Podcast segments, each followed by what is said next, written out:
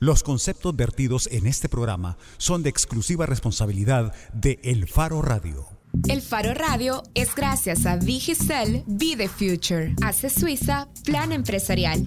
Asegúrate de que tu negocio siga creciendo. Scotiabank. Gánate un bono mensual de mil dólares por todo un año con Scotiabank. ¿Qué tal? Bienvenidos al Faro Radio. Hoy es martes 27 de septiembre. Soy Karen Fernández y estoy en compañía de Nelson Rauda y Oscar Luna. ¿Qué tal, Nelson y Oscar? Hola Karen, hola Oscar, qué bueno que están todos acá antes de que sea el rapto del faro y media redacción se vaya a otros países. Ya de derecho ya están migrando, eh, por eso es que Ricardo Saúl Baquerano Schonenberg no nos acompaña el día de hoy porque ya va camino a Colombia a recoger el premio que nos dio la FNPI que anunciamos hace, no recuerdo, dos meses, tres meses creo yo, que es el premio a la excelencia de la FNPI. Ya Ricardo va para allá y mañana se va toda la redacción, creo yo. De hecho, felicidades Nelson Rauda, sos el editor del Faro a partir de mañana por tres días. y eh, hoy es último programa de, Karen Fernández también. Te estamos haciendo la despedida, Karen. Sí, sí, pero no es, no, no celebren tanto, porque solo va a ser una semana. o sea, solo estaré ausente dos programas. Nadie está celebrando. Nadie va a celebrar nunca. De hecho, nos regañaron, Karen, hay que ser sinceros, que nos regañaron la vez pasada porque sonamos a que nos odiamos cuando es todo lo contrario. nos, queremos mucho. Eh, vaya, este es nuestro saludo porque hoy estrenamos una nueva sección. Así es, la previa en el Faro Radio. La previa en el Faro Radio es gracias a Scotiabank. Bueno, antes de iniciar el programa entonces tenemos que comentar algunos de los temas que más creo capturan nuestra atención y yo quiero referirme hoy a dos en particular. Yo te quiero hacer una pregunta de uno, Karen. ¿Qué? Para agarrarte en curva. Ajá. ¿Cuáles son tus impresiones del debate presidencial de Estados Unidos de ayer? Mira, yo no lo seguí, o sea, no lo vi en, vivo porque estaba en clases en la universidad, pero sí después cuando salí estuve revisando todo el material y todos los tweets.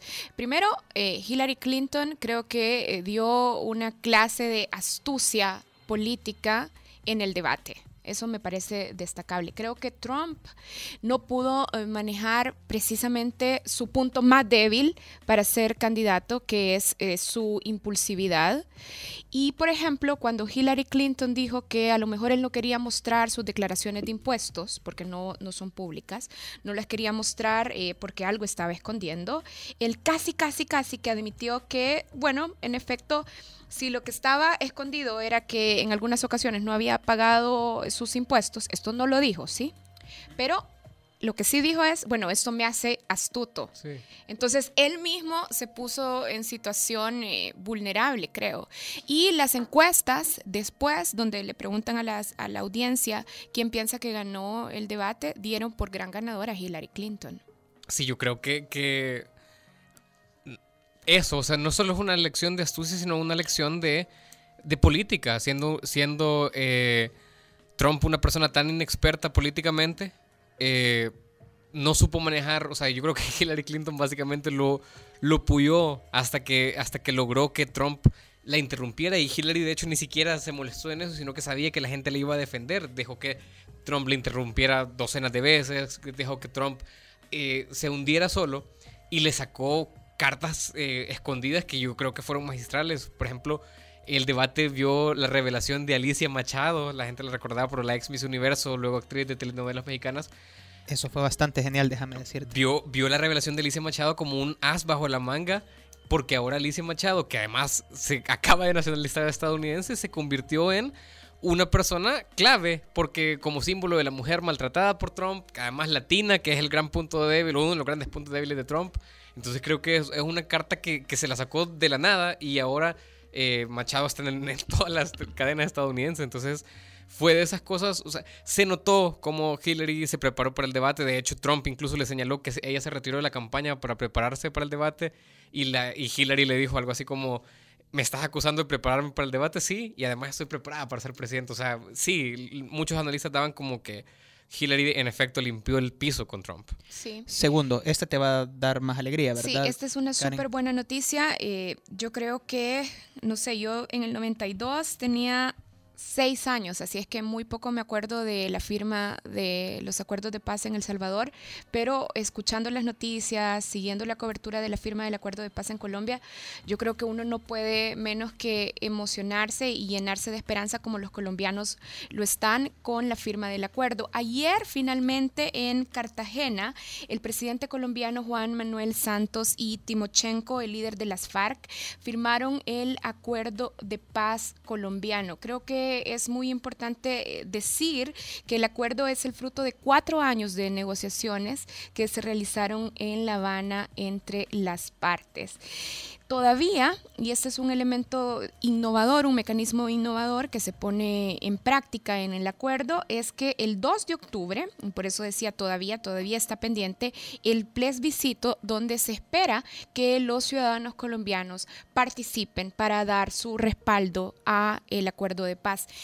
Eh, si ustedes no han visto la cobertura, uno de los momentos más destacados fue cuando Timochenko, Rodrigo Londoño Echeverry, el máximo líder de la guerrilla de las Fuerzas Armadas Revolucionarias de Colombia, FARC, pidió perdón por los crímenes cometidos por la FARC durante el conflicto. El Faro Radio va a mandar a un par de emisarios. El jueves va a estar José Luis Sanz con nosotros vía telefónica contándonos de todo este proceso. Y el martes, una vez eh, pasado, digamos, este, ¿qué? Que este eventito del, porque creo que eso es puro trámite ya. Eh, Ricardo Vaquerano nos va a dar también los pormenores del asunto. Y rápidamente para terminar, ¿por qué Nelson Rauda? ¿Por qué? Trata de, de, de respondernos esto. ¿Por qué Nicola Angelucci se fue a su casa con una fianza de 100 mil dólares? Fíjate que vaya, solo para que la gente también, yo supongo que estarán muy pendientes de esa cobertura, pero Nicolás Angelucci es el expresidente del Banco Multisectorial de Inversiones que está eh, acusado actualmente por una defraudación eh, de unos 4 millones de dólares y estamos tratando de, de entender más los detalles del caso. Tiene que ver con que él dio dinero como presidente del banco a una fundación que luego también él la manejaba. Entonces, un manejo muy poco transparente durante los gobiernos de Arena. Ayer durante la audiencia inicial, eh, el, durante la audiencia inicial se venció el plazo máximo de la atención, que son 72 horas, y la jueza decretó detención durante el, tiempo que durara la audiencia. Y luego al final de la audiencia le concedió, medidas sustitutivas, una fianza de 100 mil dólares.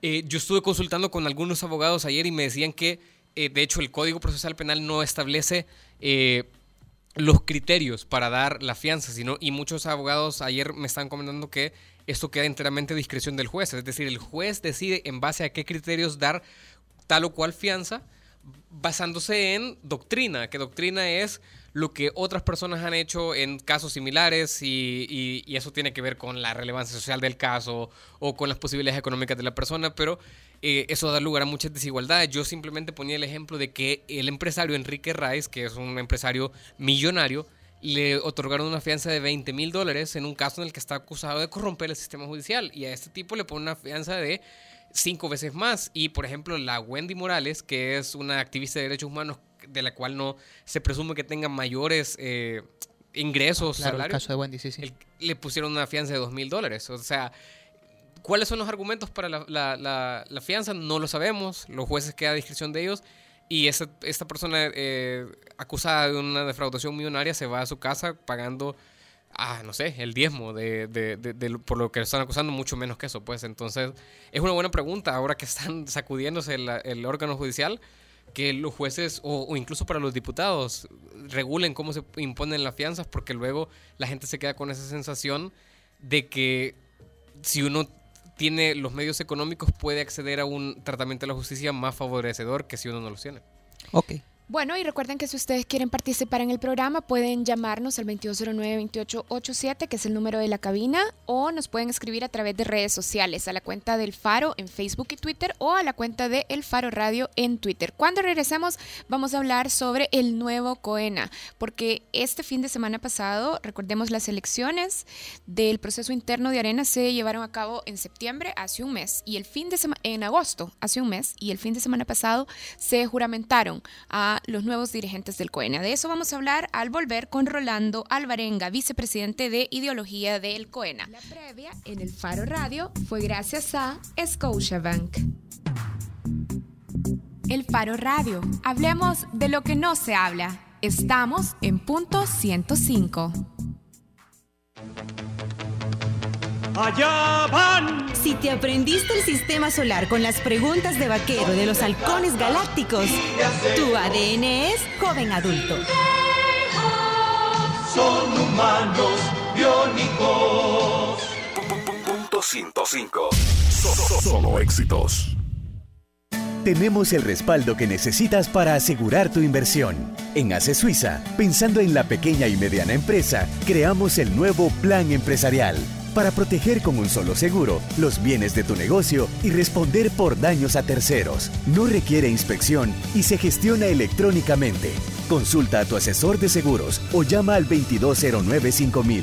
Asegúrate que tu negocio siga creciendo con el plan empresarial de ACE Suiza, una empresa Sura. Bienvenida a Abundancia. Trae tu smartphone y contrata tu plan Digicel postpago non-stop para chatear y hablar a todas las redes ilimitado desde 30 dólares.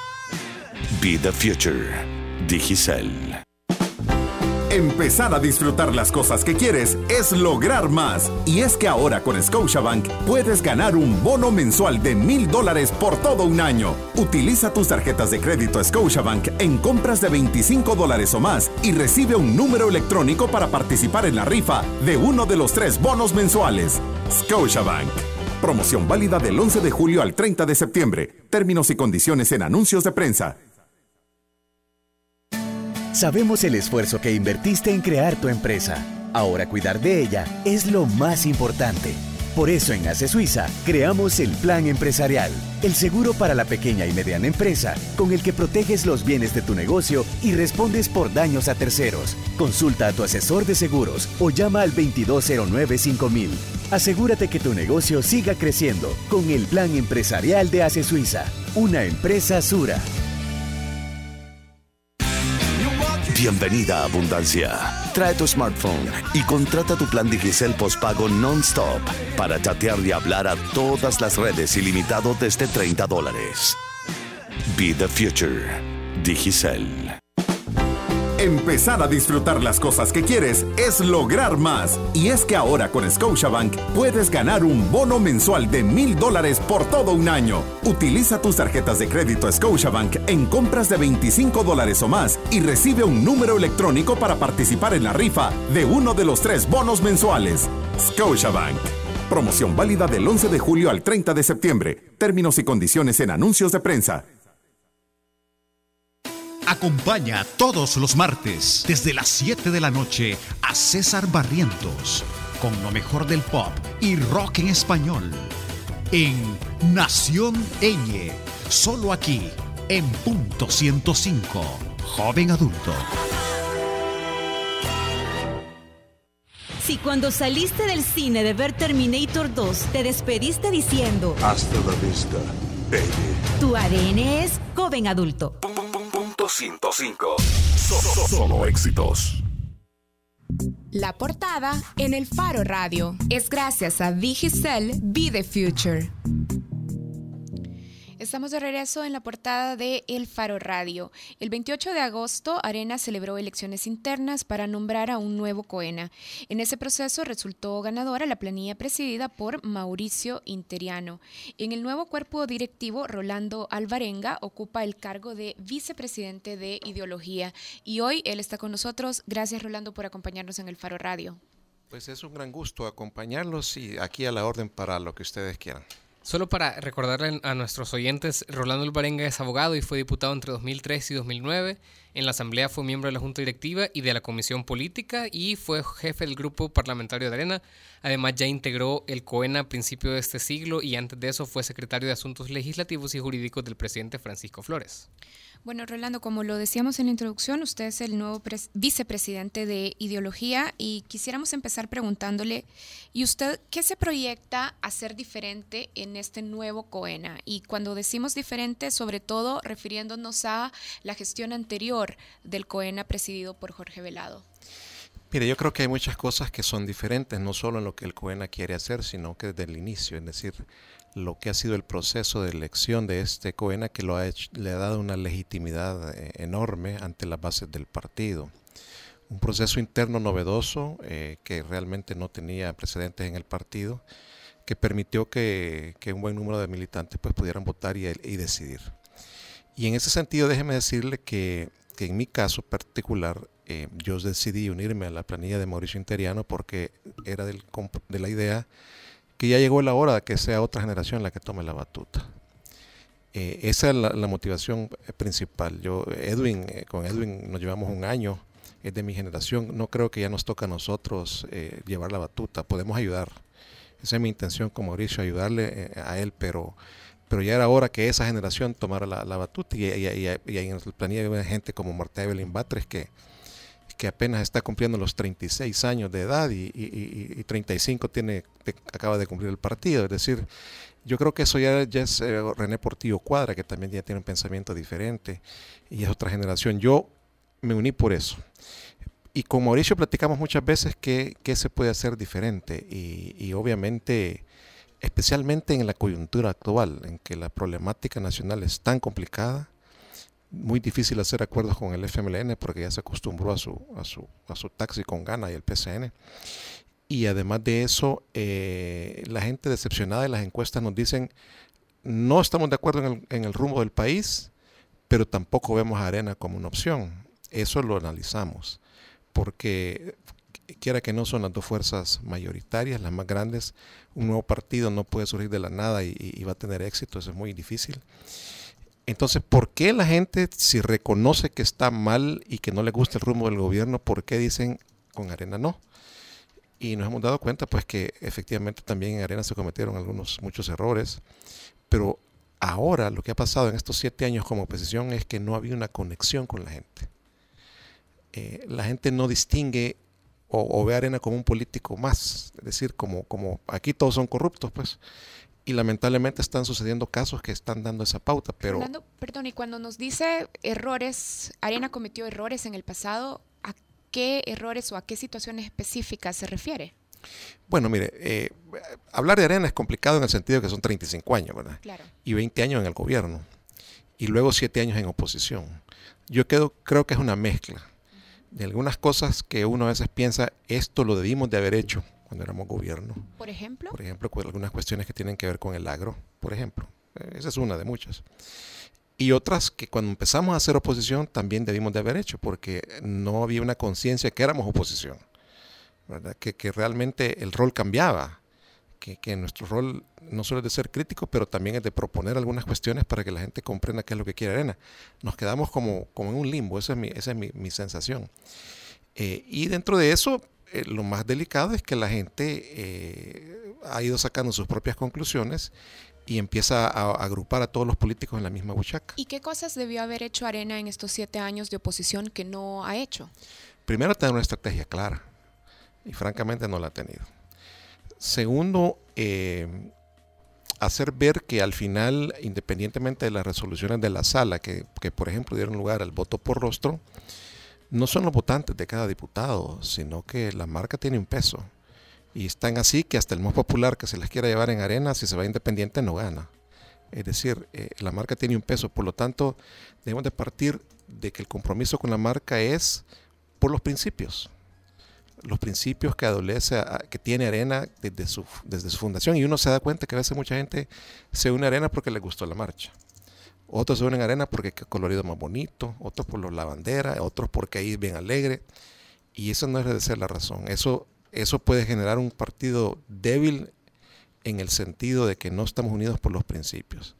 Si nosotros creemos en la familia, creemos en la libertad, creemos en muchas cosas que están ya establecidas en los estatutos, eso es lo que nos tiene que unir. Y ahí no debería haber ya eh, por qué estar pensando si, si voto o no voto, porque ahora hasta eso está pasando, que mucha gente dice son mis votantes y no son sus votantes. Eh, la diferencia es que Arena sí, sí se abrió la democracia y permitió eh, que la gente decidiera. No es el caso del Frente, que cuando puso su planilla, puso su planilla estos son, los demás ustedes ni campaña hagan, aquí sí se abrió, que todos habían campaña. esa competencia interna ha tenido su costo. Pero eso genera, por ejemplo, que si en San Salvador eran 24 candidatos, al final quedan 11, los 11 que sienten, sienten que me eligieron a mí. Y eso es cierto en alguna medida, pero lo dijeron a él en, relación a otro que estaba en arena. Eh, es decir, no es un tema que ahora esos son mis votantes y como eso es mi debo, entonces ahora lo, hago lo que me ronca la gana. No, hay, hay principios en los que creemos en Arena. Rolando, este es un Coena que se promociona como renovado, pero muchos de los nombres, por no decir todos, no son, son, son conocidos ya de la gente. ¿Por qué la gente debe creer que ustedes se han renovado? Bueno, es que la renovación es una idea, la renovación no es solamente de personas, y si no, el ejemplo más claro es el apoyo tan fuerte que tuvo en los Estados Unidos eh, el, el candidato Bernie Sanders un hombre casi de 80 años y una popularidad inmensa entre todos los jóvenes, por su mensaje, por sus ideas. Eso puede ser la renovación. No, si no era absurdo decir Bernie Sanders la renovación, ¿ve? ¿y por qué todos los jóvenes conectaban con él? Eh, cuando estaba rondando los 80 años. Y era una persona ya reconocida, tal vez no a nivel nacional como por la candidatura, pero sí, tenía trayectoria enorme. Entonces, en ese sentido, quiero decirte que eh, con el tiempo creo que se va a poder ir viendo que el COENA va a ir tratando de hacer las cosas diferentes. No es fácil, porque eh, una cosa es el COENA, que es un órgano directivo de decisión, y otra cosa es toda la estructura del partido, y otra cosa es todo el partido. Arena es un partido grande, tiene representación en todos los municipios del país, e incluso de departamento a departamento, a veces eh, la gente, los militantes nuestros piensan diferente o tienen diferentes intereses de departamento a departamento y a veces son mucho más radicales de lo que uno piensa. Uno a veces en una, en una reunión en un departamento siente que no es que no, es que no lo quieran linchar a uno, pero ya le están casi exigiendo y por qué no han hecho tal y tal cosa. Eh, esperan una fortaleza del, del, partido como que si nosotros podíamos llegar y simplemente, sí, ya no vamos a casa presidencial y saquémoslo. No, no es así, ¿verdad? Entonces, eh, hay muchas cosas que hay, que ir armonizando dentro del partido. No es fácil, ¿no? Un CONA no puede simplemente entrar y tomar cualquier tipo de acciones. Pero sí creo que desde el momento que se está hablando de tener algún tipo de estrategia, desde el momento que se está, eh, que nuestro presidente en su primer acto lo que pide es un diálogo con, con, el presidente de la República, que le hace ver, mire, estamos en un gran lío fiscal peligrosísimo para el país. Ustedes nos han metido en esto y ahora tenemos que ver cómo hacemos. Hablemos, ¿verdad? Yo creo que la gente empieza a ver algo diferente. Esa es mi sensación. Hablando de, eso, eh, usted, antes de que, de que lo sacaran, porque eran unas preguntas que tenemos eh, anotadas, pero antes usted ya dijo que en el pasado se han cometido algunos errores, incluso lo de la palabra corrupción. El CUENAN ha tenido una actitud ah, poco transparente en el manejo de casos de corrupción que involucran a sus miembros, por ejemplo en el caso Francisco Flores, en el que le suspendieron la militancia, que era un mecanismo que no estaba en los estatutos del partido, pero nunca lo castigaron. ¿Será este un Coena que no justificará la corrupción de sus antecesores ni de la de los arropados en la bandera? Mire, yo, yo creo que lo primero es, es aprender a respetar que las instituciones funcionen. Porque el caso de Francisco Flores es emblemático, pero nunca hubo un fallo y, y, además hubo mucho mal uso de la, de la información. Porque eh, ya ahora viéndolo todo más tranquilamente y viendo los requerimientos fiscales y todo, Taiwán nunca dijo esto es para estos proyectos, nunca. Eh, y aparentemente, pues sí, posiblemente ese dinero Taiwán se lo estaba mandando para la campaña de, Tony Saca, eso es, es, evidente, pero para eso era, en ese momento no había ley de partidos políticos. Pero como se manejó que eso era para proyectos, entonces resultó que se lo robaron de proyectos para el partido. Y, y, y eso hoy va aclarándose que eso eso no, no era así. En ninguna parte aparece que Taiwán dijo estos proyectos eran este dinero para eso. Pero en este caso, en el fondo hay una conducta poco ética porque también eh, existe la injerencia de los gobiernos extranjeros y porque en el caso de los gobiernos de Taiwán era una práctica reiterada para ganar votos a nivel de diplomacia. De acuerdo, en eso estamos de acuerdo. Y yo creo que, que quizás ese es lo que quizás en su momento el expresidente Flores hubiera dicho. Mire, sí, me lo dio y me lo dio para el partido, que era para esta campaña y quizás no lo hizo por el tema diplomático. ¿verdad? Pero esa es otra cosa, ¿verdad? Y porque en el fondo había una práctica antiética. Antiética posiblemente. Yo eso creo que no lo podemos, no lo podemos negar por, la injerencia de, de, un gobierno. Pero un gobierno que estaba también en todo, en todo el resto de Latinoamérica buscando cómo, cómo eh, no llegaran al poder eh, gobiernos que, que fueran anti-Taiwán, pongámoslo así, ¿verdad? O resulta que yo el FMLN y ahí está Taiwán y, y yo no estoy, no dudo que ese tipo de prácticas han de continuar con con, con, este gobierno. De hecho, algo de eso ya he escuchado.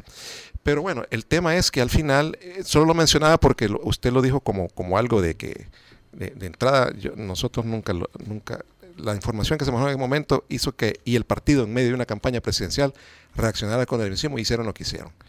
Cuando lo correcto era esperar el proceso judicial, ver cómo terminaba y después de eso tomar decisiones, porque hay que aprender a respetar las instituciones, ¿verdad? en esta... Eh, espero que, la, que Jansen, que nuestra community manager, esté manejando una nota ahorita en redes sociales que se llama la publicó el Faro el 17 de agosto de 2015 y dice, Taiwán responde que donativo de 10 millones no era para Arena, que es una información que salió eh, durante el proceso todavía y en el que la diplomacia taiwanesa sí dijo que el dinero era para usar en proyectos de beneficio social. O sea, que Eso no es correcto. Eso no es correcto. Y, eso, y, digo, y, se lo digo porque yo leí el requerimiento. Lo que sucede es que hubo una gran presión del gobierno del, presidente Funes y entonces Taiwán hizo un listado de proyectos y dijo, nosotros, hemos, eh, nosotros hemos apoyado estos proyectos. Nunca dijo, este dinero era para esto. Cualquiera saca la conclusión porque ILA, ah, aquí está este dinero y ellos dicen esto, proyectos que en ninguna parte aparecen porque nunca, realmente nunca fue un convenio entre El Salvador y Taiwán. Y así se hacen los proyectos. Yo creo que ellos tenían que salir de un problema diplomático. Y por eso dijeron eso. Pero el requerimiento yo lo leí. Y en ningún momento dijo, este dinero, esto aquí está. Eh, eso se, sí. Pero ah, eh, el, punto al final es que ahí es donde empiezan los, dime que te diré. Eh, y, lo más seguro es que así fue.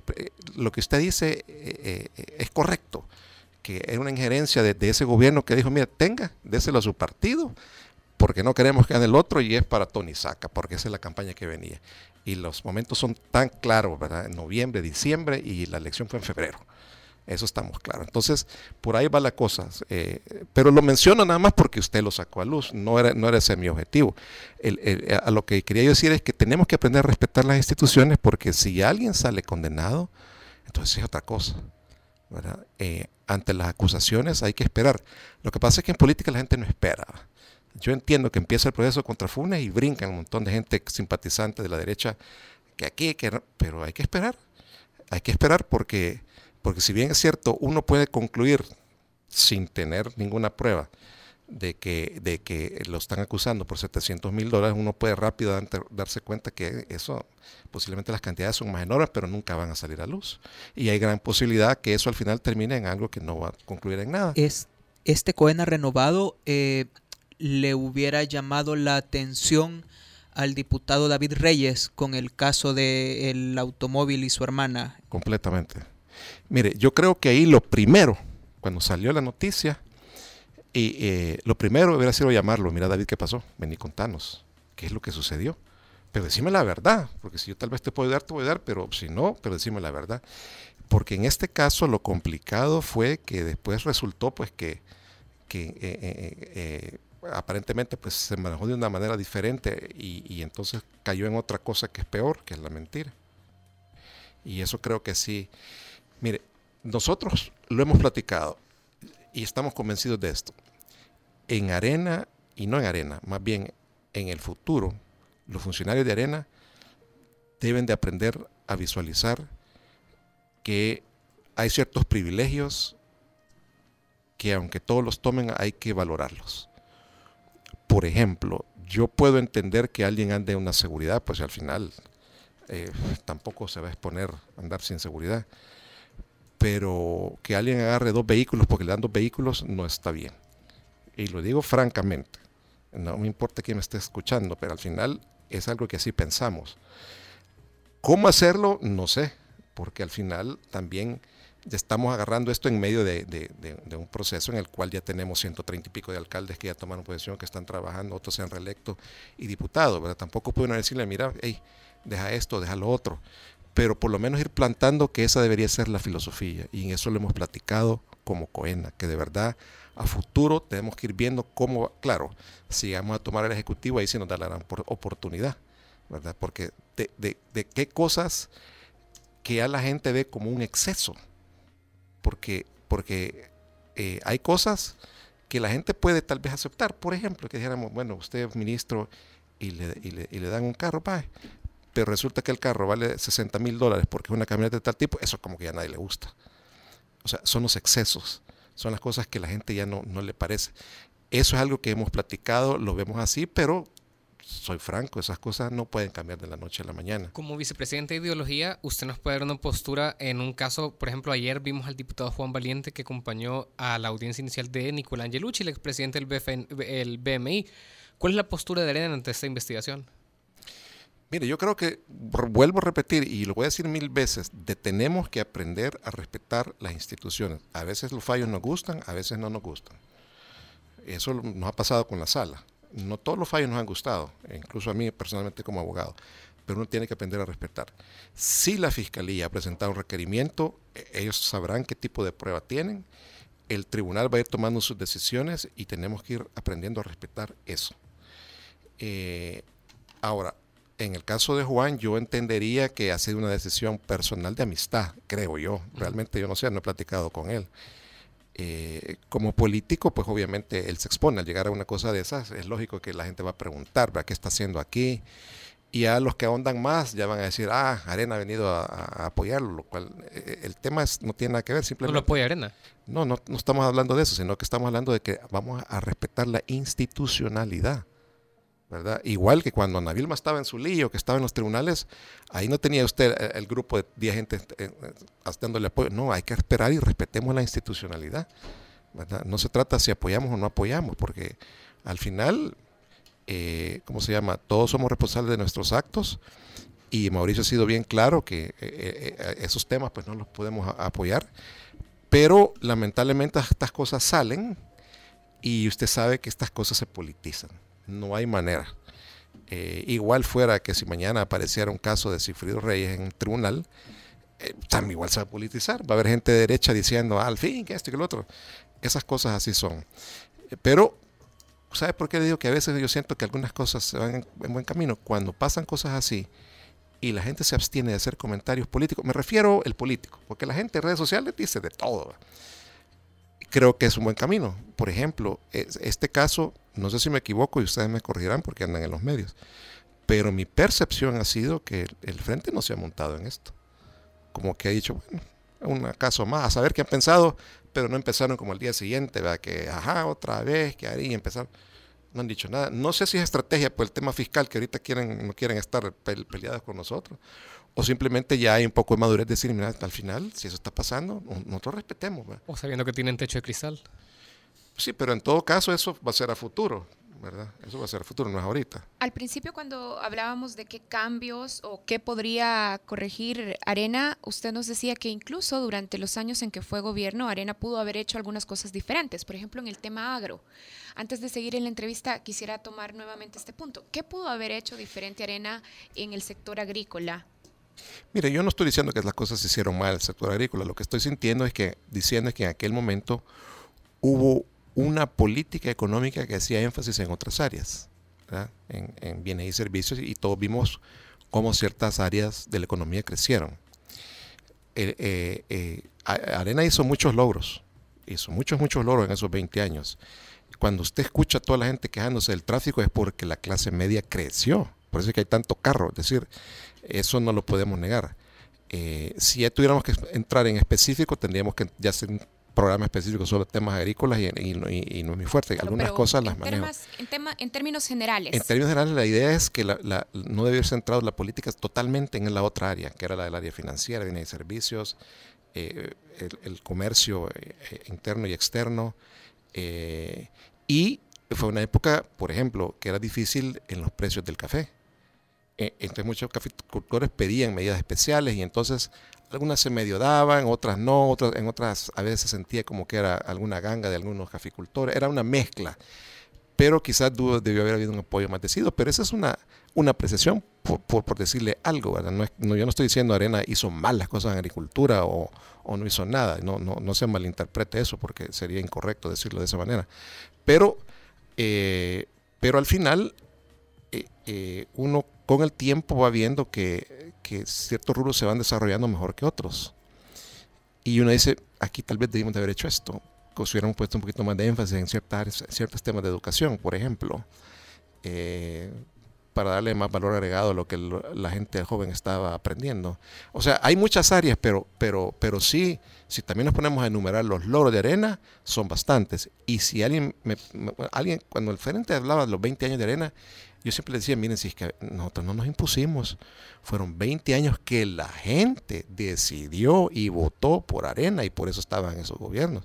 Y cuando al finalmente nos, nos terminaron ganando, que fue discutible, y mucha gente pues creyó en Mauricio Funes, que ya vimos el fiasco que fue, aún ahí fue una elección bien cerrada. Y esta última posiblemente la ganamos, pero a lo que voy yo es que sí, la gente es la que toma la decisión, no somos nosotros. Rolando, se nos acaba el tiempo. Sabemos que ya el nuevo presidente de Arena, Mauricio Interiano, se reunió en Casa Presidencial con el presidente de la República. Va a haber una segunda reunión.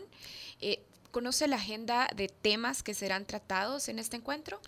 Bueno, mire, eh, la primera reunión fue un acercamiento de, de digamos, de cordialidad, pero en la cual también quedó claro que, él era eh, un presidente electo, todavía no era presidente del COENA, no podía comprometerse a nada. Yo creo que eso, eso era claro y el presidente Sánchez lo entendió perfectamente. En esta oportunidad el llamado se ha hecho eh, eh, directamente. he visto personeros del FMLN criticando el, el, llamado porque no les gustó la manera que lo hizo, pero, pero el tema es que se hizo el llamado y platiquemos de este tema. En este caso sí ha sido más concreto. Veamos este lío fiscal porque el país puede ir a la deriva a muy corto plazo, ¿verdad?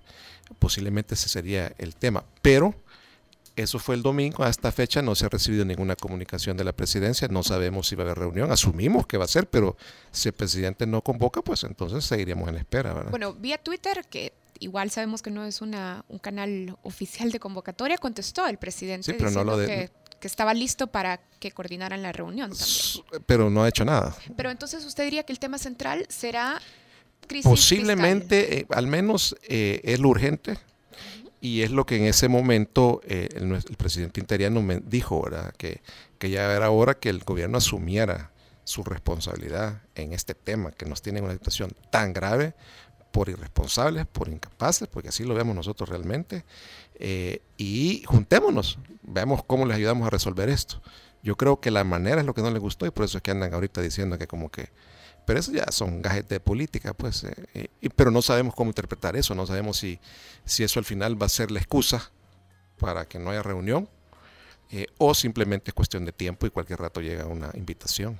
Bueno, se nos acabó el tiempo, pero queremos agradecerle por haber venido a conversar con nosotros. Hoy hemos estado platicando con Rolando Alvarenga, vicepresidente de Ideología de Arena. El proceso de elección, como lo decíamos al principio del programa, se realizó hace un mes y este fin de semana que pasó fue la juramentación de las nuevas eh, autoridades en el COENA. Gracias, Rolando, por habernos acompañado. No, gracias a ustedes y a la orden cuando quieran. La verdad que siempre el debate es positivo y, yo no nunca le he tenido temor a los cuestionamientos fuertes. Para todo siempre hay una respuesta y, cuando uno se equivoca, pues ni modo. Pero, pero la verdad que esa es la idea de que el país esté siempre lo más informado posible. Bueno, hacemos una pausa en el Faro Radio, ya regresamos. La portada en el Faro Radio fue gracias a Digicel Be the Future. El Faro Radio. Hablemos de lo que no se habla. Estamos en punto 105. Si sabes para qué sirve mencionar el nombre de Beetlejuice tres veces, tu ADN es joven adulto.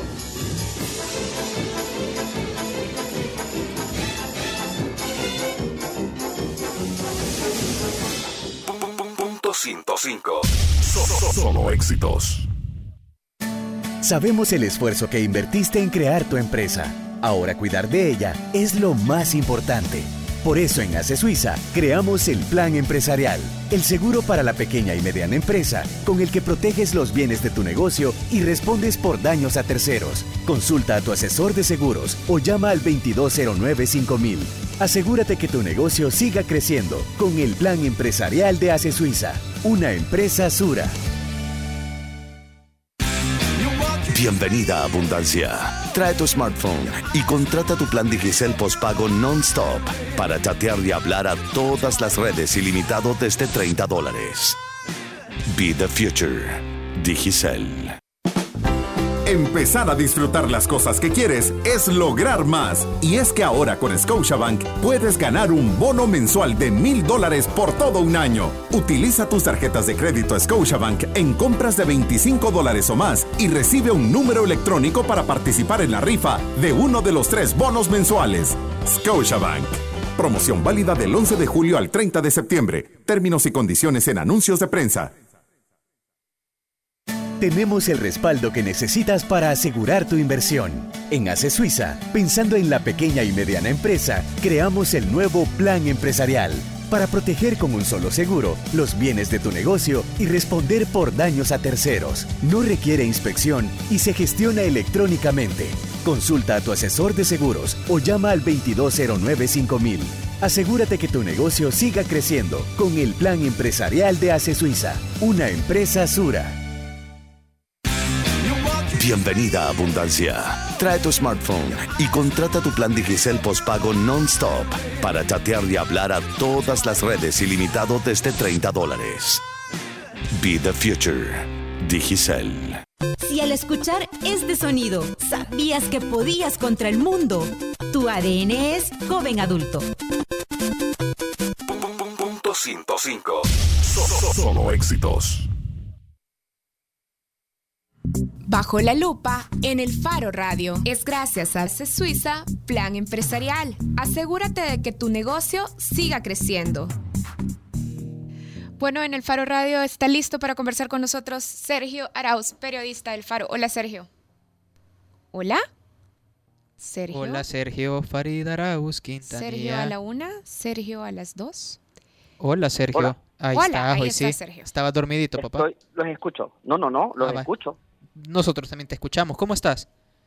Eh, bien. Eh, de hecho, esta mañana tuve un par de conversaciones con diputados para ponerme al tanto de lo que podía pasar en estos días y de lo que había pasado en estos días. ¿Y qué noticias horribles nos tenés para contar hoy?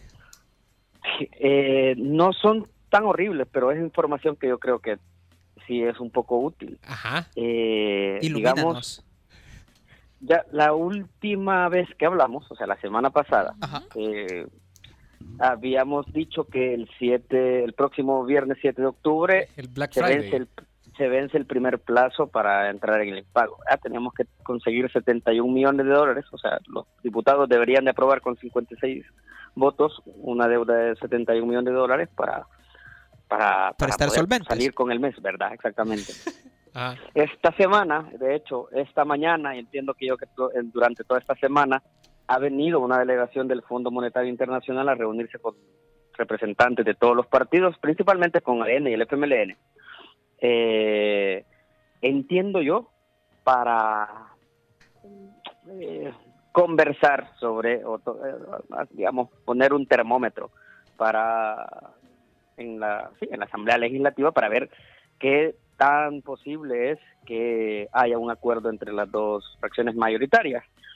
Hablaba yo hoy esta mañana con el diputado David Reyes y me contaba que en la bancada hay dos eh, hay dos posturas que están en debate, que están en reflexión.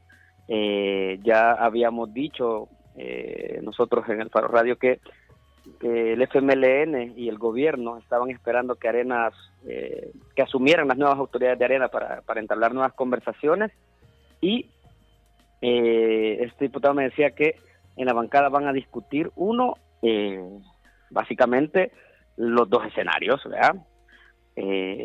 nos hundimos al barco o vemos como, vamos saliendo y colaboramos, ¿verdad? Entonces hay un grupo de diputados que sí está hablando de eh, tenemos que ser más flexibles, o sea, un, diputado, un grupo de diputados de Arena que tenemos que ser más flexibles, pero tenemos que eh, también ser bastante fuertes a la hora de negociar eh, acuerdos.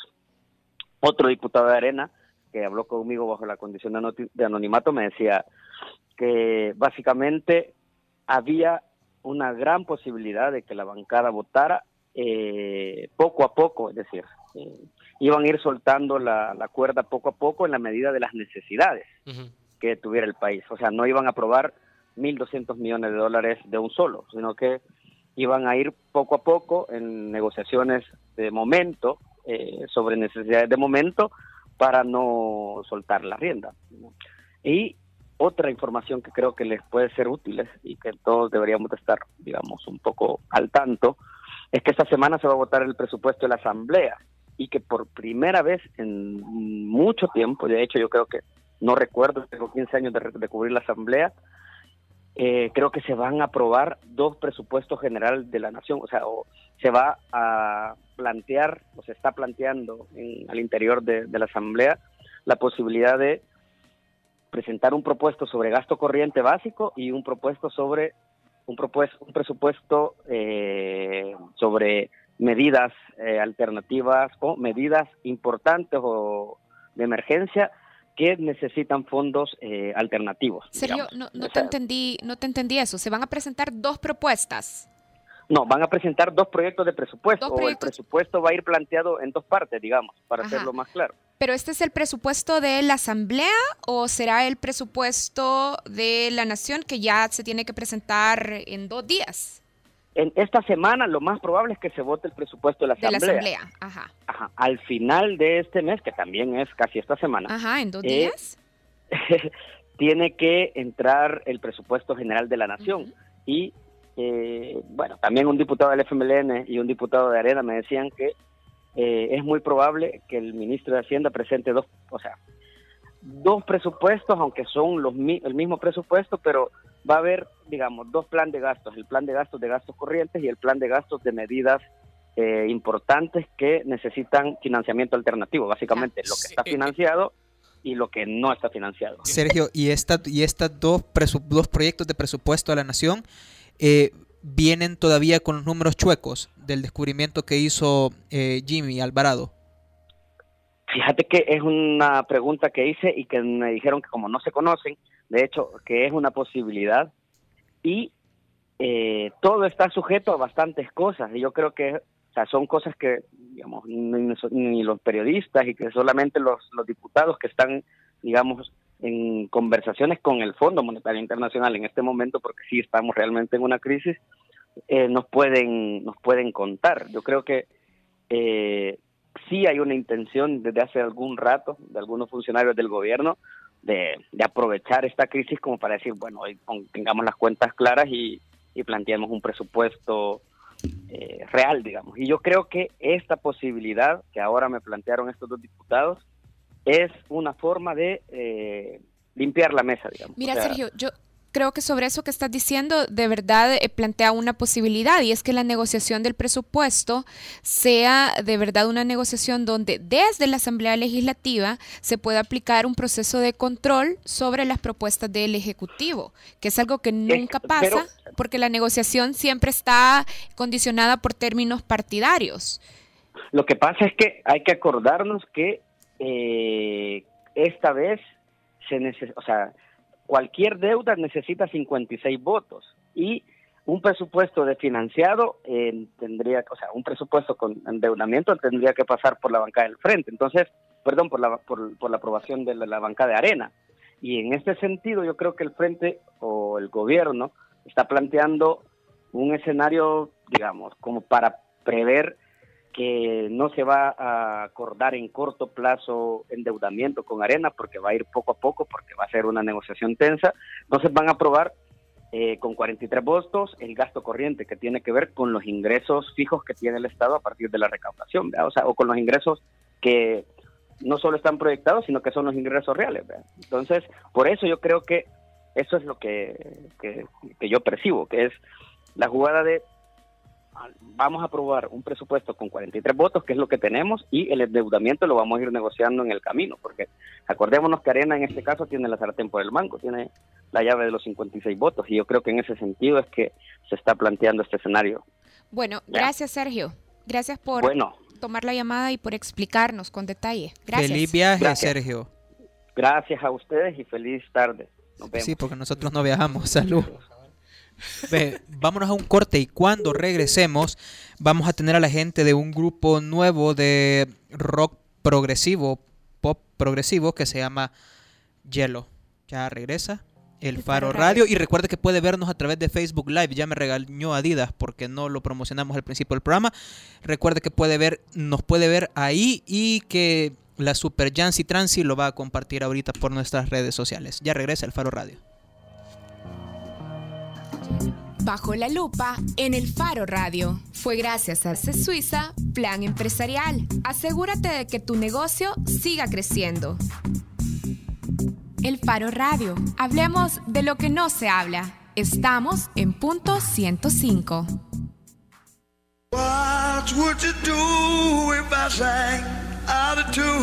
Si pensaste que Paul Pfeiffer de los años maravillosos era Marilyn Manson, tu ADN es joven adulto.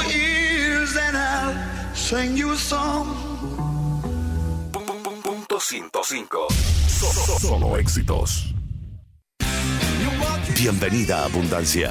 Trae tu smartphone y contrata tu plan Digicel postpago non-stop para chatear y hablar a todas las redes ilimitado desde 30 dólares. Be the future. Digicel. Tenemos el respaldo que necesitas para asegurar tu inversión. En ACE Suiza, pensando en la pequeña y mediana empresa, creamos el nuevo Plan Empresarial para proteger con un solo seguro los bienes de tu negocio y responder por daños a terceros. No requiere inspección y se gestiona electrónicamente. Consulta a tu asesor de seguros o llama al 2209 5000. Asegúrate que tu negocio siga creciendo con el Plan Empresarial de ACE Suiza, una empresa Sura. Empezar a disfrutar las cosas que quieres es lograr más. Y es que ahora con Scotiabank puedes ganar un bono mensual de mil dólares por todo un año. Utiliza tus tarjetas de crédito Scotiabank en compras de 25 dólares o más y recibe un número electrónico para participar en la rifa de uno de los tres bonos mensuales. Scotiabank. Promoción válida del 11 de julio al 30 de septiembre. Términos y condiciones en anuncios de prensa. Después de una larga espera, el rock regresó al dial en su máxima expresión. Disfruta todos los miércoles de 8 a 10 de la noche. Rock en Acción Radio, solo por punto 105, porque el rock es el género y la acción la pones tú. Sabemos el esfuerzo que invertiste en crear tu empresa. Ahora cuidar de ella es lo más importante. Por eso en ACE Suiza creamos el Plan Empresarial, el seguro para la pequeña y mediana empresa, con el que proteges los bienes de tu negocio y respondes por daños a terceros. Consulta a tu asesor de seguros o llama al 2209 5000. Asegúrate que tu negocio siga creciendo con el Plan Empresarial de ACE Suiza, una empresa Sura. Bienvenida a Abundancia. Trae tu smartphone y contrata tu plan Digicel postpago non-stop para chatear y hablar a todas las redes ilimitado desde 30 dólares. Be the future. Digicel. Si viste a Will Smith en El Príncipe de Rap antes que en el Día de la Independencia, tu ADN es joven adulto. Now this is a story all about how my life got flipped, turned upside down. Punto 105. Solo éxitos. La contraportada en el Faro Radio. Estamos de regreso en el Faro Radio. Luna, antes de que nos fuéramos a la pausa, nos estaba contando de esta nueva propuesta de música, Hielo, y queremos presentarles ahora a dos de sus integrantes. Están con nosotros Carlos Fernández. Hola, Carlos. Hola. Y también está con nosotros Jesús Brand. Hola. Y de Fonógamo, la productora, está con nosotros Luis Almendaris. Hola, buenas tardes, ¿qué tal? Eh, de la productora porque entiendo que Yelo está aquí porque me pidieron ayer que hay un toque este sábado en Zanzíbar junto a Uncle y Fonógamo es quien lo organiza, este entiendo. Sí, sí, sí. sí. ¿Qué, ¿Qué, hace Fonógamo y cómo puede la gente eh, contactarlos a ustedes y, y cuáles son sus servicios a la hora de ser contactados? Vaya, perfecto. Fonógamo es un estudio de producción. Eh, nos dedicamos a producir, como ya saben, eventos y también eh, producimos música y cualquier tipo de sonido, eh, audio comercial. Eh, la iniciativa Fonogamo para este evento es Fonogamo Sessions. Ese sábado va a ser la segunda edición de Fonogamo Sessions, donde nosotros queremos ayudar y promover la música nacional. Por eso nosotros, en colaboración con Zanzibar, estamos como abriendo este espacio para que músicos puedan llegar y presentar su música original y si quieren tocar uno que otro cover está bien, pero la idea de Fonogamo Sessions es grabar la sesión en vivo de ellos tocando su música en vivo, vamos a sacar el audio y el video por aparte y al final vamos a unir. Eh, la sesión se va a poderlo ver desde YouTube o desde la página de YouTube del, del estudio. Y también al final de todo el proyecto queremos hacer una playlist en Spotify, en Deezer, en Apple Music eh, de todas las bandas que han llegado a tocar para que así pongan nosotros, eh, no sé, vamos fuera del país y queremos hablar de la música nacional, ah, sí, aquí está esta canción, y quién lo hizo, ah, sí, Fonógamo, porque nosotros queremos demostrar que aquí en El Salvador sí hay música y que sí se puede hacer buena música en El Salvador. Y ahí donde entra ya la participación de Yellow. ¿Y ustedes eh, qué son? ¿Qué, ¿Qué tipo de música tocan? Yo ya escuché y tengo mi valoración, pero ustedes, ¿qué, qué son? Bueno, nosotros eh, creo que nos, eh, o sea, tratamos como de no encasillarnos mucho en un género, pero creo yo que nos identificamos bastante con el fusión. Eh, o sea, porque mezclamos, de hecho, si escuchan la canción, más que hacer es una mezcla completa de, de, de, ritmos, de géneros, va hasta reggae, un poco de rock, alguna que otro fraseo de metal y cosas así, y la otra, solo de Maiden, y, y la otra Líquido Horizonte es como un poco más funk. Entonces, nosotros creo que somos como alternativo, fusión. ¿A dónde ven su grupo en el corto plazo? O por, mejor dicho, voy a, voy a reformular la pregunta, ¿por qué hacen un grupo aquí en El Salvador si toda la gente se queja de que no se puede hacer un grupo en El Salvador? Pues no por se eso mismo, para demostrarles que sí se puede, ¿verdad? Y eh, sí, ¿verdad? Más que todo para ser escuchado por todo, por todos los jóvenes, o sea, de nuestra edad, porque más que todos nosotros tenemos esa, esa prioridad ahorita. ¿Y ustedes dónde, dónde, estaban antes de Hielo? O más bien, yo que no sabía nada de, del grupo, ¿qué, ¿qué, tan nuevos son y dónde estaban antes de esto? ¿Qué hacían antes, antes de este proyecto musical? Pues... lo, que, lo que... Lo que hacen todas las bandas aquí para empezar, ¿verdad? Para ser escuchadas, tocando siempre covers de otras bandas en bares, porque eso es lo que más contratan aquí, lastimosamente, ¿verdad? Y entonces, Yellow, entiendo, es una propuesta que decide dejar de tocar covers para hacer producción original. Básicamente es lo que estamos tratando en este momento. O sea, nosotros tenemos eh, quizás como unos 10, 15 años de estar tocando, ¿verdad? porque venimos desde el colegio prácticamente, pero decidimos armar ya una banda, banda seria, hasta el año pasado, y decir, bueno, vamos a comenzar con esta banda vamos a comenzar a hacer música. Eh, al principio hicimos un cover de Zeppelin y Sabbath, después dijimos, es tiempo ya de hacer nuestra propia música y fue que comenzamos ya con el proceso creativo. La verdad es que, o sea, nosotros estamos bien, como decir, entusiasmados con esto porque se da como un nuevo movimiento en El Salvador de apoyo al músico y creo que nosotros al igual que otras bandas, estamos tratando de subirnos a esa bola y, también pegar veces. Eh, cabe resaltar también que por lo menos Hielo es una de las bandas que llega a ensayar a, Fonógamo, porque también contamos con el cuarto ensayo. Y nosotros somos testigos de su proceso, o mejor dicho, de su progreso, cómo han ido evolucionando. Igual, eh, y eso es, esa es una de las razones por la cual nosotros invitamos a esta sesión, porque podemos ver de que hemos visto sus ensayos, cómo han ido creciendo, y nosotros creemos que es una de, quizás un buen referente para la música nacional. Ok, ¿quién me tira las generales del evento para ir despidiendo? Porque se nos está acabando. Eh, el evento será el sábado de octubre a las 9 de la noche en Zanzíbar. Eh, si ustedes quieren llegar antes, pueden llegar y vamos a estar, esperamos de las 9 de la noche hasta las 12 o 1 de la noche tocando. Bueno, una de la madrugada tocando. Son Hielo y Ancolbot, ¿verdad? Y Ancolbot, correcto. Ok, bueno, entonces eh, antes de irnos, nos vamos, tenemos otro corte de no tenemos otro corte, ¿verdad? No, ok. Entonces, vámonos con esto que es de Hielo, que ellos los tienen tagueado como demo para que entiendan que es un demo que no está grabado en un estudio, creo yo. Eh, esto se llama Más que hacer de hielo. Muchas gracias Karen Fernández, muchas gracias a Nelson Pastelito Rauda y muchas gracias a mí. Adiós.